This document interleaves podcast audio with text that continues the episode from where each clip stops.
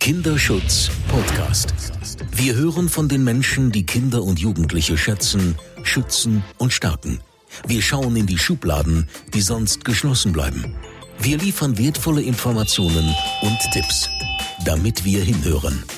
Der Kinderschutz Podcast. Mein Name ist Jerome Braun und ich darf Sie und euch ganz herzlich zu einer weiteren Folge des Kinderschutz Podcast begrüßen. Ja, mit meiner heutigen Gesprächspartnerin Tanja von Bodelschwing darf ich hinter die Kulissen eines anonymen Beratungsangebotes schauen und ich glaube, das ist ganz spannend. Wir sprechen heute über Nina und was denn Nina alles so macht. Also, liebe Tanja, ich freue mich sehr, dass du heute zu Gast bist bei unserem Podcast. Und ähm, da vielleicht noch zwei Sätze zu deiner Person sagen. Du bist äh, Sozialpädagogin und äh, hast auch Sozialarbeit äh, studiert und bist direkt nach dem Studium sozusagen auch zu Nina gekommen und wie du selbst sagst, ähm, ja, aus voller Überzeugung für den Kinderschutz. Ja, was ist denn deine Motivation, dein Kinderschutz äh, für den Kinderschutz? Steigen wir doch mal gleich so ein. Ja, erstmal hallo und danke, dass ich da sein darf. Ich freue mich natürlich auch sehr. Ähm, ich finde es einfach ein total wichtiges Thema, egal, egal in welchem Bereich, die Kinder nicht zu vergessen, sozusagen, und da wirklich auch hinzugucken. Und ich bin fast ein bisschen zufällig bei Nina am Anfang gelandet ähm, und merke aber, das Thema ließ mich die ganze Zeit nicht los, lässt mich nicht los und ähm, bleib einfach dann auch dabei und könnte mir nicht vorstellen, in einem anderen Bereich zu arbeiten, zumindest aktuell nicht. Ja, das ist spannend und ich glaube, es braucht genau die Menschen, die ja auch vielleicht ein bisschen mehr machen, wie sie müssen. Und ich kann mir gut vorstellen, dass das bei Nina auch der Fall ist. Ähm, wie, wie kann ich mir denn so eure tägliche Arbeit vorstellen? Ihr seid ja in der klassischen telefonischen Beratung unterwegs. Da bitte gerne auch was dazu sagen, aber vor allem und, und ich glaube auch äh, immer mehr in der Online-Beratung. Vielleicht berichtest du unseren Hörerinnen und Hörern mal, wie so der Alltag bei euch ausschaut. Ja, das mache ich total gerne. Also es ist schon ein bisschen so, dass jeder Tag auch eigentlich letztlich anders aussieht, weil wir so neben der Beratung auch noch ganz, ganz viele andere Dinge tun. Aber der Fokus und das Wichtigste oder das Kernstück, könnte man vielleicht sagen, von unserem Verein ist auf jeden Fall die Unterstützung von Menschen, die ähm, Hilfe brauchen. Also entweder, weil sie selbst betroffen sind von sexualisierter Gewalt oder das als Kind oder Jugendliche Person waren vielmehr. Ähm, oder auch, weil sie Kindern helfen möchten, weil sie vielleicht eine Vermutung haben oder einen Verdacht und gar nicht wissen, wie sie damit umgehen können und sollen. Also das macht schon das Wesentliche hier bei Nina aus, dass wir vor allem Menschen unterstützen wollen und gemeinsam mit Menschen schauen möchten, wie kann es denn weitergehen? Was können die nächsten Schritte sein? Vor allem halt auch zum Schutz von Kindern. Und wir haben das Hilfetelefon sexueller Missbrauch. Darüber erzähle ich, wenn du möchtest, gleich gerne noch ein bisschen. Dazu gehört ähm, eine Online-Beratung, die wir in der Form, wie wir sie jetzt haben, eigentlich auch erst seit August letzten Jahres ähm, betreiben, würde ich jetzt mal sagen. Also auch vorher haben wir schon Mails bekommen, aber das lief alles noch ganz anders als jetzt. Und hätte ich auch auf jeden Fall Lust, was zu, zu erzählen. Und dann haben wir noch das Hilfetelefon Bertha. Das ist nochmal so ein Spezialangebot. Da geht es um organisierte, sexualisierte und rituelle Gewalt. Das ist auch ein rein telefonisches Beratungsangebot. Und ich selbst bin vorrangig inzwischen in der Online-Beratung, habe viele Jahre allerdings auch am Hilfetelefon selbst ähm, ja, telefoniert und Anrufe entgegengenommen. Und so ganz konkret, wie es aussieht, wir haben am Hilfetelefon an fünf Tagen in der Woche Telefonzeit, dreimal vormittags und zweimal nachmittags. Und es schalten sich dann immer mehrere Berater und Beraterinnen sozusagen zu für den Telefondienst und die sitzen an sehr verschiedenen Orten. Also einige sitzen bei uns hier in der Geschäftsstelle in Kiel, andere sitzen im Berliner Büro und dann gibt es auch Menschen, gerade in der Corona-Zeit hat das zugenommen, die von ganz anderen Standorten aus sich sozusagen als Berater, Beraterin reinschalten können. Und dann wird beraten und das fast nonstop, könnte man sagen. Also es klingelt schon fast durch. Also zumindest sind wir häufig auch froh, wenn es mal irgendwie Pausen gibt, damit man sich so ein bisschen sammeln und austauschen kann. Ähm, aber es ist dann immer ganz gut zu tun. Und bei der Online-Beratung läuft es natürlich ein bisschen anders. Da gucken wir einfach jeden Tag rein, was da ist und beantworten dann so, wie, wie die Zeiten dafür vorgesehen sind, sozusagen. Da gibt es keine festen Beratungsfenster. Ist das vielleicht, äh, wenn ich da einhaken darf, man, man kennt es ja auch, Telefon-Hotlines auch von ganz früher, Telefonseelsorge und Angebote, die es da gibt. Warum hat sich das so geändert? Erst seit Corona, Fragezeichen, oder äh, ist es einfach dieser, diese fortschreitende Digitalisierung, dass sich die Beratungswege, die Kanäle einfach ändern? Ich meine, du hattest eben gesagt, ihr habt Telefonsprechzeiten.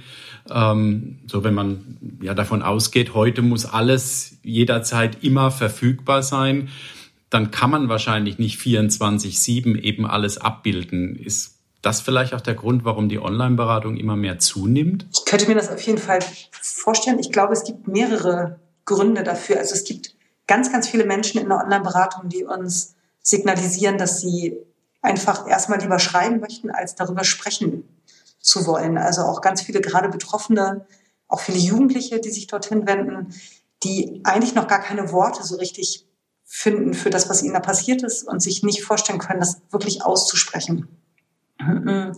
Das holt offensichtlich viele ab, also dass sie es einfach erstmal schreiben können. Immer wieder kriegen wir dann auch mal signalisiert, dass, ähm, dass einige Menschen über einen längeren Zeitraum hinweg diese Mail an uns formuliert haben. Also da steht dann auch sowas drin wie, jetzt habe ich irgendwie, jetzt schicke ich es tatsächlich ab. Jetzt habe ich schon die ganze Zeit da dran rumgeschrieben und jetzt schicke ich es auch tatsächlich ab. Und ich glaube, das ist so ein Zeichen dafür, dass es wirklich viel Überwindung kostet, sich bei dem Themenbereich, gerade wenn man selbst betroffen ist, auch Hilfe zu suchen. Und da bietet die Online-Beratung vielleicht schon nochmal so einen geschützteren Rahmen, dass man jetzt nicht lossprechen muss und Fragen vielleicht beantworten sollen, die man vielleicht dann doch gar nicht beantworten möchte. Oder also man kann einfach wirklich gut überlegen, was man loswerden möchte und das dann auch relativ sortiert aufschreiben. Finde ich einen sehr spannenden Ansatz, weil es ja einfach auch eine Selbstauseinandersetzung mit, mit, mit der Thematik ja dann am Ende dann ja auch nochmal ist und ein Reflexionsprozess quasi schon in dem, in dem Schreibeprozess, wenn der über eine größere Zeitstrecke auch äh, passiert. Das finde ich sehr spannend, ja. Beim Telefon ist es dann tatsächlich so, wahrscheinlich, was ausgesprochen ist, ist ausgesprochen und, und vielleicht will man das dann gar nicht. Also auf jeden Fall sind eigentlich fast alle Menschen, die uns anrufen, erstmal ziemlich aufgeregt. So, oder ähm, finden vielleicht auch nicht immer sofort Worte, wie sie jetzt beschreiben sollen, was los ist oder wie die Situation gerade ist. Also aus unterschiedlichen Gründen aufgeregt nochmal ganz anders natürlich die Betroffenen, die gerade selbst hochbelastet sind und die Menschen, die eine Vermutung oder Verdacht haben und den nun endlich loswerden wollen. Also es ist schon so, dass einigen das schwerfällt und die, glaube ich, erstmal so viele Menschen fünf Minuten brauchen, um so anzukommen und zu merken, sie müssen gar nichts erzählen, was sie nicht möchten und sie können das Ganze in Ruhe machen. Und wir ermuntern dann auch, äh, dass, dass wenn sie Fragen nicht beantworten möchten, sie das uns auch sagen können. Also das versuchen schon so eine Atmosphäre auch herzustellen am Telefon, dass niemand sich gedrängt fühlt. Und trotzdem, glaube ich, kann es passieren, dass Menschen dann doch mehr erzählen, als es ihnen dann hinterher vielleicht gut tat. So, das kommt auf jeden Fall vor. Also was wir häufiger haben, ist, dass Menschen auflegen, die erstmal noch gar nichts gesagt haben, die vielleicht erstmal eine Zeit lang zuhören und dann, aber dann doch wieder auflegen, bevor sie überhaupt ein Wort sagen. Was nicht so häufig passiert, ist, dass Menschen jetzt mitten im Gespräch auflegen. Das haben wir auch mal, aber eher selten. Ist natürlich sehr herausfordernd auch für die, für die Menschen auf eurer Seite. Äh, ihr müsst ja ganz unterschiedliche Aspekte zur Thematik wahrscheinlich auch, auch kennen und wissen. Ähm, und da brauchst du natürlich auch eine Qualifizierung. Wer ist denn so am Telefon und, und wie könnt ihr ja dann auch die Menschen auch auffangen mit all dieser teilweise, ja, ich sag versuche immer das Wort facettenreich zu nehmen, aber es ist eigentlich ein viel zu positives Wort.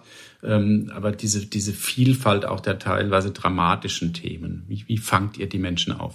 Ähm, also gerne gehe ich nochmal noch mal so einen Schritt zurück zu dem, was du gerade sagtest. Die Themen sind so wahnsinnig vielfältig und das stimmt tatsächlich. Ähm, und vielfältig klingt jetzt so positiv, aber das Thema ist wirklich viel breiter, als man vielleicht im ersten Moment denkt. Also die Menschen, die anrufen, haben so unterschiedliche Anliegen, dass ich auch nach Jahren häufiger noch nach dem Telefonat dachte, ah ja, das hatte ich jetzt auch noch nie, so als, ähm, als Konstellation vielleicht oder, in, oder in, in einem Kontext, der berichtet wurde oder mit nochmal ganz neuen Frage. Also das ist wirklich so, dass man das Gefühl hat, da muss man relativ gut aufgestellt sein in diesem ganzen Themenfeld. Wir haben Menschen am Telefon, die ähm, mehrheitlich Pädagoginnen oder Psychologinnen und äh, Pädagogen und Psychologen sind alle haben das eine oder andere studiert sozusagen. Die meisten oder viele haben überwiegender Teil hat auch noch eine therapeutische Zusatzausbildung, wobei wir jetzt keine Therapie am Telefon machen, aber es ist ja trotzdem nochmal einfach ganz gut für die Beratung. Und dennoch kommen alle so ein bisschen aus unterschiedlichen Feldern, was auch ganz toll spannend ist. Also einige Therapeutinnen und Therapeuten, die auch in eigener Praxis zusätzlich tätig sind, also viele freie Mitarbeitende auch, die bei uns als Berater und Beraterin tätig sind. Andere, die aus Fachberatungsstellen kommen, wieder andere, die aus dem ähm, behördlichen Kinderschutz kommen. Also da ist irgendwie so alles dabei. Und für uns als Team ist das sehr bereichernd. Also wir können dadurch ganz viel Unterschiedliches auch zusammentragen, was, was auf jeden Fall immer das Ganze nochmal bunter macht und, ähm, und uns nochmal so auch aus unterschiedlichen Fachrichtungen sozusagen bereichert. Und wir versuchen natürlich trotzdem ganz, ganz viel auch ähm, unser Team zu schulen und auch gerade bei der Einarbeitung mit so, ich würde jetzt nicht Standards sagen wollen, das klingt irgendwie doof, aber wir haben ganz, ganz viele Leitlinien auch, äh, wie wir zu bestimmten Themen beraten und welche Haltung für uns dahinter steht. Und möchten natürlich auch, dass alle Beraterinnen und Berater mit der gleichen Haltung daran gehen, also mit der gleichen grundsätzlichen Haltung. Und ansonsten bedeutet das, ist auch viel meine Aufgabe hier bei Nina, ganz viel immer wieder auch Informationen reinzugeben, die uns äh, wichtig sind, dass möglichst alle immer auf dem gleichen Stand zu wirklich tatsächlich allen möglichen Themen sind, die irgendwie rund um das Gesamtthema kreisen. Das bedeutet viel, vielleicht nochmal so ergänzend, ähm, viel Intervision, viel Supervision, Teamsitzungen, wo wir auch Kooperationspartner, Partnerinnen einladen, die auch nochmal über besondere Hilfeangebote informieren und bei der Einarbeitung wirklich eine intensive Auseinandersetzung mit all dem, was wir schon entwickelt haben, worauf wir gemeinsam unsere Beratungen sozusagen fußen. Wie seid ihr auch vernetzt mit zum Beispiel Fachberatungsstellen im ganzen Bundesgebiet? Ich meine, die Nummer ist ja auch bundesweit geschalten. Auch wir äh, haben schon hin und wieder auch an euch verwiesen und ich glaube, das machen, machen ganz viele. Ähm, wie funktioniert da die Vernetzung? Weil ihr ja auch anonyme Anrufe ja nur bekommt. Ihr wisst auch nicht, wer da dran ist. Und theoretisch vermittelt ihr wahrscheinlich auch gar nicht weiter. Doch, also ganz praktisch vermitteln wir eigentlich immer weiter bei jedem Telefonat. Ähm, wenn uns jetzt Menschen sagen, sie wollen auch gar nicht die Region angeben, aus der sie kommen. Das ist ja total legitim, das auch nicht zu tun. Dann zeigen wir trotzdem oder beschreiben trotzdem, welche Hilfeangebote es meistens oder häufig vor Ort gibt. Also gerade wenn man vielleicht raushört, es ist doch eine große Stadt, aus der die Personen kommen, ist das ja auch nochmal ein bisschen anders, als wenn sie sagen, wir wohnen hier echt auf dem Land und nichts ist erreichbar. Das macht schon nochmal natürlich einen Unterschied dann. Also wir beenden eigentlich kein Telefonat, ohne nicht aufzuzeigen, was es an wichtigen Unterstützungsinstitutionen auch vor Ort grundsätzlich gibt und äh, wo man diese finden kann im Netz. Also im Zweifel nennen wir die Datenbanken, wo die Menschen auch selber gucken können und äh, geben zumindest eine Einschätzung, welche Art von Beratungsstelle jetzt sinnvoll sein könnte an, der, an dem Punkt, wo diejenigen gerade sind. Ähm, und wenn wenn Menschen das möchten, und das ist ganz häufig der Fall, dann suchen wir auch gemeinsam Angebote raus. Also dann gehen wir sozusagen gemeinsam auf die Suche, was könnte denn passen, was gibt es in der Nähe, wo kann man jetzt gut anrufen möglicherweise oder ja, oder welcher andere Schritt könnte sinnvoll sein. Also sei es vielleicht auch mal das Jugendamt oder was auch immer so angesagt ist, je nachdem, wie der Stand des Falles sozusagen ist, äh, können das ja auch ganz unterschiedliche Sachen sein. Also im Idealfall ist es so, dass wirklich ganz konkrete Adressen rausgegeben werden im Telefon. Macht ja Sinn und ich, ich kann mir auch gut vorstellen, dass das ähm, für euch auch ein besseres Gefühl ist, kann ich mir, kann ich mir vorstellen. Weil Absolut. Das würde mich schon auch nochmal interessieren. Ich meine, ihr, ihr werdet ja auch mit den, mit den Themen dann wieder alleine gelassen und, und, und müsst dann selbst auch damit zurechtkommen, wie du vorhin sagtest. Es gibt auch immer noch Fragen und Themen, die nach vielen Jahren auch dir noch neu sind. Und ich will jetzt gar nicht auf junge äh, und gerade im Beruf beginnende Kolleginnen, die vielleicht für die vieles neu ist, äh, eingehen. Aber ja, wie geht man damit um? Das ist ja schon auch eine wichtige Frage.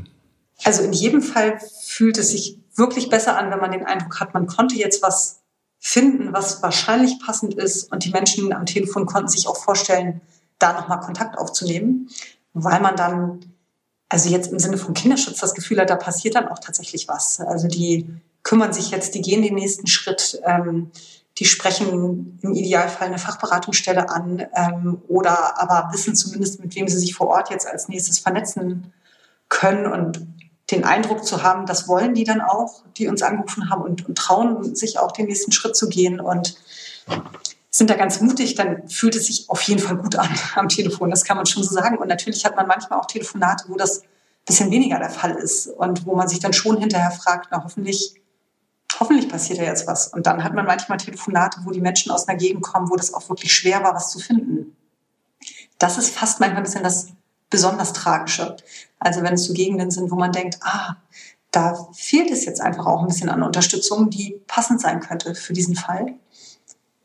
Das lässt einen dann noch ein bisschen unruhiger zurück, sage ich mal. Aber die meisten Menschen, die uns anrufen, rufen wirklich auch an, weil sie, weil sie zum einen gerne eine Einschätzung hätten. Also vielleicht haben sie ein komisches Gefühl und wollen mal wissen, ist da was dran oder, oder spinne ich? Also wirklich auch so deutlich formuliert häufig am Telefon. Und, ähm, und der Großteil ist dann schon auch bereit und kann sich vorstellen, auch weitere Schritte zu gehen. Das ist für uns, glaube ich, eigentlich eine komfortable Situation. Also wenn ich jetzt an Fachberatungsstellen vor Ort denke, die dann über einen langen Zeitraum auch äh, Fälle begleiten mit allen Höhen und Tiefen, ist es bei aller Schrecklichkeit des Themas für uns, glaube ich, schon häufig so, dass man, also dass man gerade in dieser Erstberatung und mutmachenden Beratung und so auch, auch wirklich äh, was erreichen kann und ähm, und dann ja nicht mitkriegt, ob danach alles klappt oder nicht, sozusagen. Ich glaube, das ist dadurch, also ich weiß gar nicht, wie ich das richtige Wort dafür finden soll. Hm. Das Thema ist total belastend, aber die Arbeit, die wir machen, die stimmt einen mehrheitlich wirklich froh, weil man das Gefühl hat, man kann Leute wirklich abholen in ihrer Sorge und, und ihnen Mut machen, weitere Schritte zu gehen. Und die meisten Gespräche oder der überwiegende Teil ist dann auch wirklich von Dankbarkeit geprägt, so. Und ich glaube, die wirkliche, also diese alle Höhen und Tiefen dann auch mit Kindern und Jugendlichen und deren Familien mitzugehen, da liegt die noch viel größere Herausforderung bei den Fachberatungsstellen vor Ort, ist mein Gefühl und meine Einschätzung. Ähm, wenn ich mir zum Beispiel auch äh, unsere Partner und Partnerorganisationen auch, auch anschaue, die auch in der therapeutischen Arbeit tätig sind, zum Beispiel mit der Musiktherapie, die wir hier mit, mit Wildwasser in Karlsruhe vor vielen Jahren begonnen haben. Äh, die Geschichten, die man da hört, das ist einfach, äh, ja, die dann über einen sehr langen Zeitraum einfach auch gehen, die können natürlich viel belastender sein. Wer ruft denn so an? Sind es jetzt äh, auch von der Altersklasse? Sind es Menschen, die deren, deren ähm, Betroffenheit vielleicht auch schon Jahrzehnte zurückliegen oder viele akute Fälle? Sind es eher Kinder, Jugendliche selbst? Wer ruft an bei euch? Also am Telefon ist es ein Mix aus ähm, Menschen, die selbst von sexualisierter Gewalt in ihrer Kindheit und Jugend betroffen waren, also mehrheitlich Erwachsene, bei denen es zurückliegt und bei einigen liegt es auch wirklich schon sehr, sehr lange zurück und ist trotzdem nicht weniger belastend. Ähm, und Menschen, die als auch Erwachsene, äh, Angehörige zum Beispiel oder äh, Eltern oder Freunde von Betroffenen oder wie auch immer, viele Menschen, die ähm, sich Sorgen um andere Menschen machen oder anderen Menschen gerne helfen wollen, die betroffen sind.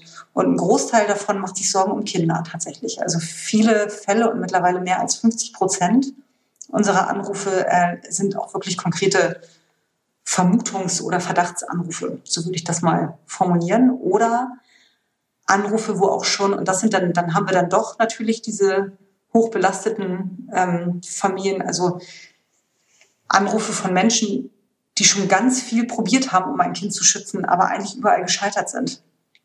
Und dann ist manchmal der Anruf auch eher so der letzte Versuch. Also auch das kommt vor. Und das ist dann schon auch sehr deprimierend am Telefon, wenn man merkt, eigentlich alles, was man jetzt nennen würde, wurde auch schon gegangen und es hat aber bisher immer noch nicht geklappt, ein Kind zu schützen, um das sich so viel Sorgen gemacht wird. Da würde ich gerne nochmal einsteigen.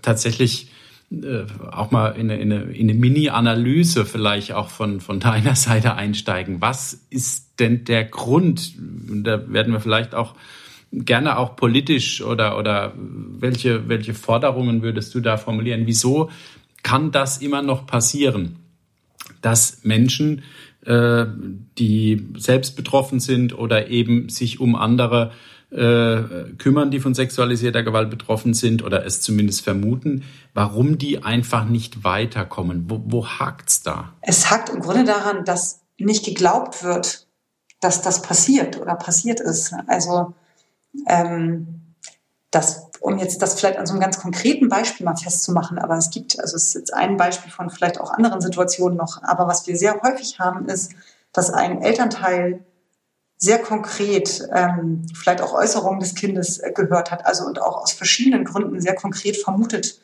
dass das eigene Kind missbraucht wird. Und gerade auch so in diesen Umgangs- und Trennungssituationen kommt es immer wieder dazu, dass diesem Elternteil dann gar nicht geglaubt wird. Also dass das als ähm, Manipulation des Kindes im Raum steht.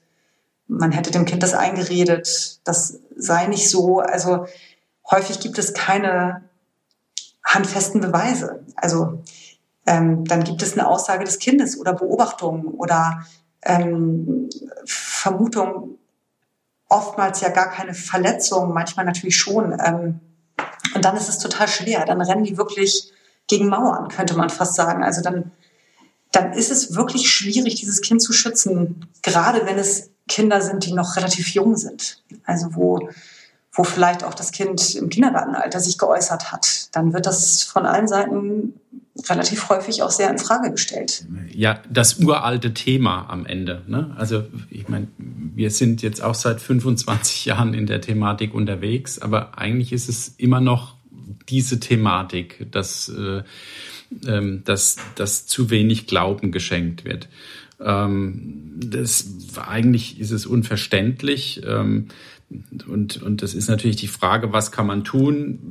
Prävention, ne, das ist das eine. Wenn Prävention, die wir als Stiftung zum Beispiel mit äh, betreiben in Kitas, äh, auf der einen Seite funktioniert, aber dann Kinder auch motiviert und sensibilisiert, Dinge zu äußern, und wenn es dann geäußert wird, nicht geglaubt wird. Also von daher Schrecklich, ja. Prävention also, geht halt eben auch nicht ohne Intervention, aber es, es ist frustrierend und, und was braucht es da? Also sind es auch diejenigen, die anrufen, sich Sorgen machen, die sind sensibilisiert. Ich, ich wage die These, weil sie selbst in irgendeiner Form schon, schon betroffen waren und, und andere rufen dann gar nicht an. Also was weiß ich, die, die Nicht-Betroffenen die interessiert es nicht oder die, die, die haben da keine Sensibilität für das Thema? Sagen die immer noch, oh, sowas gibt's bei uns nicht?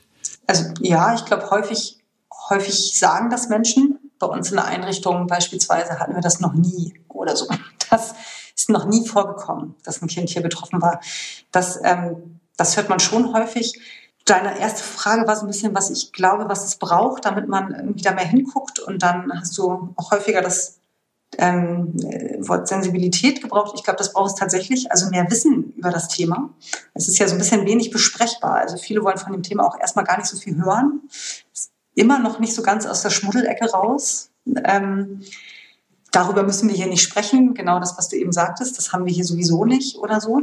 Und dann ist es aber, glaube ich, auch wirklich viel fehlende Informationen. Also fehlende Informationen darüber, ähm, wie gehen denn Täter vor oder Täter Rinnen, also Tatpersonen. Und ähm, wie verhalten sich Kinder deswegen auch häufig oder wie verhalten sich eben häufig auch nicht? Ähm, also diese Idee, man würde das einem Kind ansehen oder in jedem Fall anmerken und solange ich das einem Kind nicht ansehe oder ganz konkret anmerke, ist da auch nichts. Ähm, das stimmt halt so nicht. Also viele Kinder werden ja auffällig gefunden oder man stellt fest, dass sie in ihrem Verhalten verändert sind oder man hat das Gefühl, Mensch, da zieht sich ein Kind immer mehr zurück oder ein Kind überdreht gerade ständig und ist vielleicht aggressiv geworden und trotzdem denken viele dann nicht an Missbrauch, sondern an alles mögliche andere, aber nicht, dass es vielleicht auch einen Missbrauch als Ursache haben könnte. Das ist so unser Eindruck, also dass das immer wirklich erst eigentlich vermutet wird, wenn die Kinder konkret was erzählen oder man ganz konkret was gesehen hat. Ähm ja, ich glaube, dass es äh, wohl ganz wichtig ist, dass die Haltung in unserer Gesellschaft einfach breit da sein muss. Und, und so wie es das Umweltbewusstsein ist, wo man bei allem, was man eigentlich heutzutage tut, das mitdenkt, welche Verpackung, was isst man und so weiter, wie kann man das vermeiden.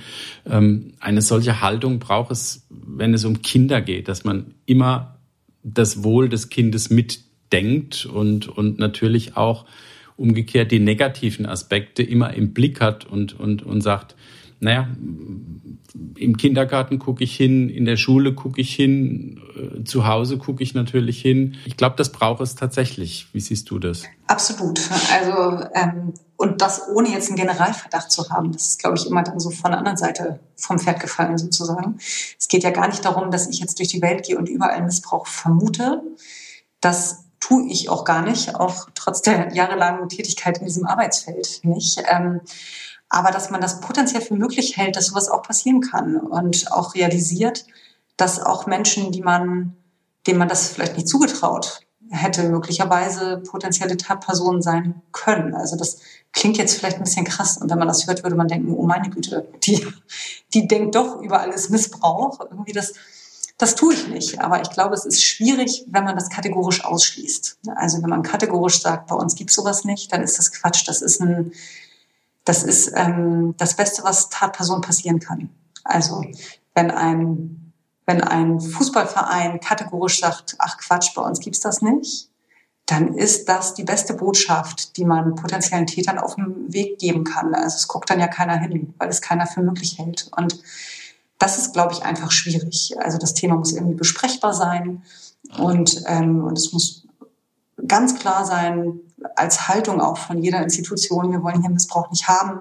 Und das ist uns irgendwie wichtig, dass es hier nicht passiert und äh, wir tolerieren das auch nicht. Und wir können uns aber potenziell vorstellen, dass es Menschen gibt, die das tun. Sind es auch Täter, die bei euch anrufen oder auch TäterInnen? Ähm, selten, also zumindest äh, sind es selten Menschen am Telefon, die das von sich sagen.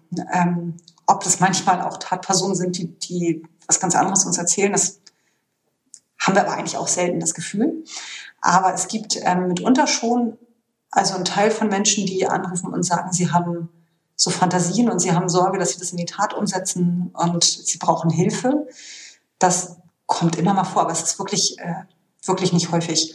Und dann gibt es manchmal auch äh, Menschen, die tatsächlich das äh, missbrauchen, eigentlich das Telefon dafür, uns ihre Fantasien zu schildern oder meinen, dass sie das tun könnten. Und ähm, uns das so ein bisschen vor die Füße werfen, dass sie das machen oder gemacht haben. Das wären in der Regel sehr kurze Telefonate, ehrlicherweise. Mm, ja, ja, also das ist dann nicht so oft. Und dann, genau, gibt es manchmal auch Telefonate, wo wir nicht so ganz genau wissen, was das jetzt war. Also, wo wir wissen, na, so ganz genau sagen können wir es nicht, aber wo vielleicht manchmal auch so ein bisschen mitschwingt, ob da eine Person jetzt gerade einfach mal hören wollte, ob das nicht so schlimm ist oder wenn man sowas gemacht hat. Aber das können wir eigentlich dann gar nicht mit Sicherheit sagen. Also mehrheitlich sind es wirklich Menschen, die, die gefühlt aus, aus einer total echten Not heraus anrufen, ähm, Kinder schützen zu wollen. Wahrscheinlich hat man dann, äh, um noch einen kleinen Schwenk zur Online-Beratung an der Stelle zu machen, eine E-Mail bekommt man da wahrscheinlich dann eher nicht ähm, aus, dem, aus dem Täter. Also noch seltener auf jeden Fall und ist schon am Telefon nicht so häufig der Fall. Ähm, aber hatte ich trotzdem auch schon. Ne? Also dann eine Person, die aber dann wirklich nach Hilfe gesucht hat. Also schon auch letztlich mit einer echten Not Kinder vielleicht schützen zu wollen, also mit einer Sorge, Kinder nicht zu schützen und was zu tun,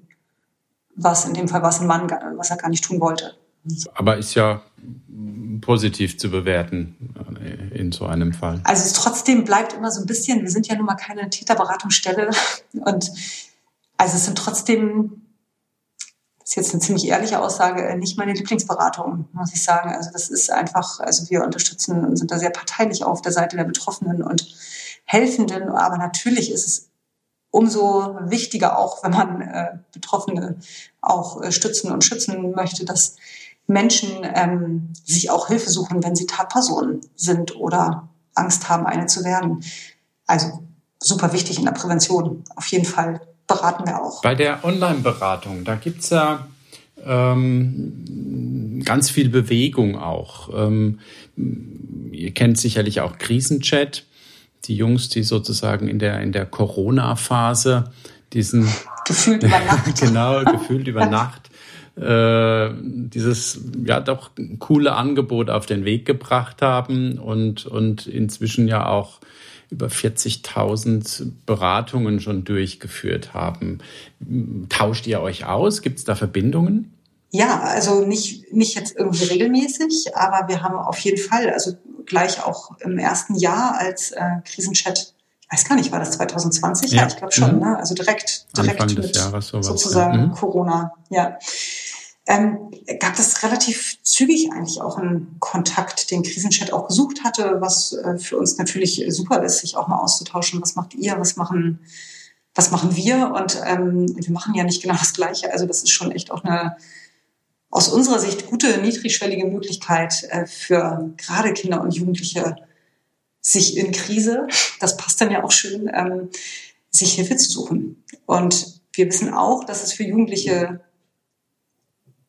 auf jeden Fall ein Angang ist, unser Hilfeangebot als allererstes aufzusuchen, wo schon äh, irgendwie ja Sex oder Sexualität oder sexueller Missbrauch im Titel steht. Also das ist ja auch erstmal, also es ist auf jeden Fall nicht so niedrigschwellig, sage ich mal an der Stelle, wie jetzt Krisenchat. Und wir sind ähm, auf jeden Fall auch im fachlichen Austausch. Wir haben unsere Arbeit auch schon vorgestellt und ähm, und Krisenchat verweist häufig Jugendliche auf unser Angebot, wenn es dann sehr speziell zu dem Thema ist, auch bei denen in der Beratung. Wenn du jetzt mal so einen Blick in die, in die Zukunft wirfst, in, im, im Zuge auch der, der Digitalisierung, unabhängig jetzt von, von Corona oder, oder anderen Themen aktuell, ähm, wo, wo geht die Reise hin der Beratung? Wird man in, in fünf oder in zehn Jahren noch Telefonberatung machen oder wird es in Anführungsstrichen noch anonymer, indem man einfach nur noch chattet und, und äh, wie, wie ist da die Entwicklung? Das ist eine spannende Frage. Weiß ich gar nicht so ganz genau. Also ich, irgendwie kann ich mir nicht vorstellen, dass auch so persönliche Beratung vor Ort ähm, ersetzt wird. Also so, das glaube ich schon mal nicht. Ich glaube, das ist nach wie vor wichtig, aber ich glaube, dass es ähm, dass das ganze Digitale auf jeden Fall die Brücke ins Hilfesystem deutlich erleichtert. Und für viele genau der richtige, mindestens der richtige Einstieg in die Beratung ist. Also wir haben viele in der Online-Beratung, die dann auch häufig mit uns geschrieben haben und dann irgendwann sagen, doch, eigentlich würden sie doch gerne mal an eine Beratungsstelle gehen. Ich glaube, es ist einfach ein viel, viel größerer Schritt vor Ort, sich Hilfe zu suchen und dann Menschen gegenüber zu sitzen und da ins Treppenhaus zu gehen und da an der Tür zu klingeln und dann da reinzugehen und dann Menschen zu begegnen, das ist natürlich nochmal was ganz anderes, als wenn man eine Mail schreibt oder wie bei Krisenchat eine Messenger-Nachricht und erstmal eine Resonanz kriegt. Und das, glaube ich, wird schon mehr werden. Also vielleicht aber eher so parallel mehr, wäre so meine Hoffnung. Ich, ich bin gespannt. Also, also jetzt gerade ist es so, dass diese Online-Beratung, die wir ja in der Form, wie wir sie jetzt machen, neu aufgestellt haben im August, eigentlich Monat für Monat mehr Beratungsanfragen mit sich bringt. Also das ist schon was, was auf jeden Fall zunimmt. Das spricht ja auch dafür, aber wie du das so schön sagst, ich, am Ende ist es wahrscheinlich die Mischung, auf der einen Seite eben niedrigschwelliger in die Beratung einzu, einzusteigen, um, um, um dann aber auch fachlich gut und, und persönlich auch, auch sich echt dann mit den Themen auch intensiver zu beschäftigen. Also ich glaube, das ist wichtig, aber umgekehrt muss man auch, muss man auch schauen, so einfach mal eine These in den Raum gestellt, dass man ja, dass man nicht nur auf, auf, auf Online auch vertraut, weil ich kann mir vorstellen, dass dann auch wieder ganz, ganz viele hinten runterfallen, die dann nur in ihren, ja, in ihrem ja. eigenen sag ich mal, Kosmos, Online-Kosmos in ihrer Welt dann sind und die immer mehr entfremden von der Realität. Kann man das so sehen? Könnte vielleicht tatsächlich bei einigen passieren, die dann sich noch weniger trauen, womöglich vor Ort Hilfe aufzusuchen und sich dann online so einrichten. Das ist manchmal unsere Sorge, gerade wenn uns Menschen ganz, ganz lange oder über einen langen Zeitraum schreiben. Also wir haben auch da Supervision und tauschen uns dann schon ähm, über die Art der, der Beratung aus und, und haben dann öfter mal so das Thema, dass wir natürlich auch nicht andere Hilfe verhindern wollen. ja, es muss so ineinander greifen. Und wenn es am Ende dazu führen würde, dass die Menschen sich so wohlfühlen in der Online-Beratung, dass das vielleicht das, was aber noch hilfreicher sein könnte, weil näher dran und, ähm, und über die Online-Beratung, das ist schon ein bisschen aus der Ferne natürlich eine Beratung, ohne immer alles zu wissen. Also wenn es dann was anderes verhindert, dann wäre es, glaube ich, nicht, äh, nicht zielführend letztlich. Aber was wir häufiger haben, ist, dass Menschen uns weiterschreiben, aber woanders schon angedockt sind und dann einfach gerne mal kurz berichten wollen, wie es so lief. So, da muss man dann in der Beratung ziemlich zurückhaltend sein, um nicht parallel was ganz in eine andere Richtung zu beraten oder so. Also das wäre schon, soll jetzt nicht irgendwie eine Beratung vor Ort ja auch stören oder eine Therapie womöglich vor Ort stören. Also wir sind dann eher wie so ein, vielleicht ein bisschen sowas wie so ein Tagebuch, was antwortet oder so. Also wo eine Resonanz kommt oder weiß ich nicht. Also so, um das mal so mit anderen Worten zu beschreiben. Das ist aber das ist ein tolles Bild, finde ich. Also das finde ich total schön, das Bild. Dieses Tagebuch, was antwortet. Ja, ist schön. also ohne jetzt, ähm, ohne da jetzt einzugreifen in Beratungsprozesse, die vor Ort total wichtig sind. So, aber vielen hilft es zu sagen, ey, heute war ich da. Das sind dann auch kurze Mails manchmal. Heute war ich da und das war toll. Und ähm, das ist eine nette Ansprechpartnerin. Nächste Woche gehe ich wieder hin und dann dann, dann reagiere ich da schon nochmal drauf, natürlich. Aber ich würde jetzt nicht dann noch parallel auch nochmal Beratungsthemen aufmachen, sondern wir begleiten das dann so ein bisschen. Und dann sind wir wieder beim, beim guten Gefühl, was für euch als BeraterInnen ja auch ganz wichtig ist. Ähm, und durch so ein Feedback oder so ein, so ein ja, in dieser Tagebuchfunktion, ich greife es nochmal auf, äh, ist das ja auch schön und, und befriedigend. 99 Sekunden für den Kinderschutz. Was muss sich ändern? Mhm. Also mein ganz großer Wunsch wäre, dass der Kinderschutz am Ende nicht immer das letzte Thema wird, was bearbeitet wird, sondern eines der ersten. Also auch jetzt auf Corona nochmal geblickt oder auch auf andere Dinge, dass da wirklich auch Geld in die Hand genommen wird, weil die Kinder das brauchen und die Helfenden das brauchen, um Kinder unterstützen zu können. Und, ähm, und mal so jenseits jetzt von, von strukturellen Rahmenbedingungen würde ich mir wirklich wünschen, dass das Thema viel besprechbarer wird. Also dass ich nicht auf eine Feier gehe und gefragt werde, was ich beruflich mache und mich kaum traue, das zu sagen, weil dann alle so erschrocken sind. Also, also ich würde gerne, dass das ein Thema ist, worüber man spricht, wie auch über andere Themen. Und dass das irgendwie so eine Selbstverständlichkeit wird, dass man Prävention macht, genauso wie man einen Fahrradführerschein macht in der Grundschule oder einen Füllerführerschein machten die Kinder, glaube ich, sogar. Also es gibt so viele Themen, die so selbstverständlich sind und Prävention ist es nicht. Und, ähm, und das wünsche ich mir eigentlich am allermeisten, dass es da keine Diskussion mehr drüber gibt, ob man das jetzt machen muss oder nicht. Ja, vielen lieben Dank, liebe Tanja von Bodelschwing. Ich freue mich, dass du unseren Podcast heute sehr bereichert hast und Ihnen, liebe Hörerinnen und Hörer des Kinderschutz-Podcasts darf ich auch Danke sagen, äh, dass Sie zugehört haben und ich hoffe, dass Sie einen wertvollen Einblick in die Arbeit von Nina und äh, gewinnen konnten. Und äh, ja, mir bleibt nur noch zu sagen am Ende Danke, dass Sie hingehört haben. Das war der Kinderschutz-Podcast der Deutschen Kinderschutzstiftung Hänsel und Gretel mit Jerome Baun damit wir alle besser hinhören und mehr verstehen. Wollen Sie mehr hinhören? Dann abonnieren Sie unseren Kinderschutz-Podcast überall da, wo es Podcasts gibt und unter kinderschutz-podcast.de.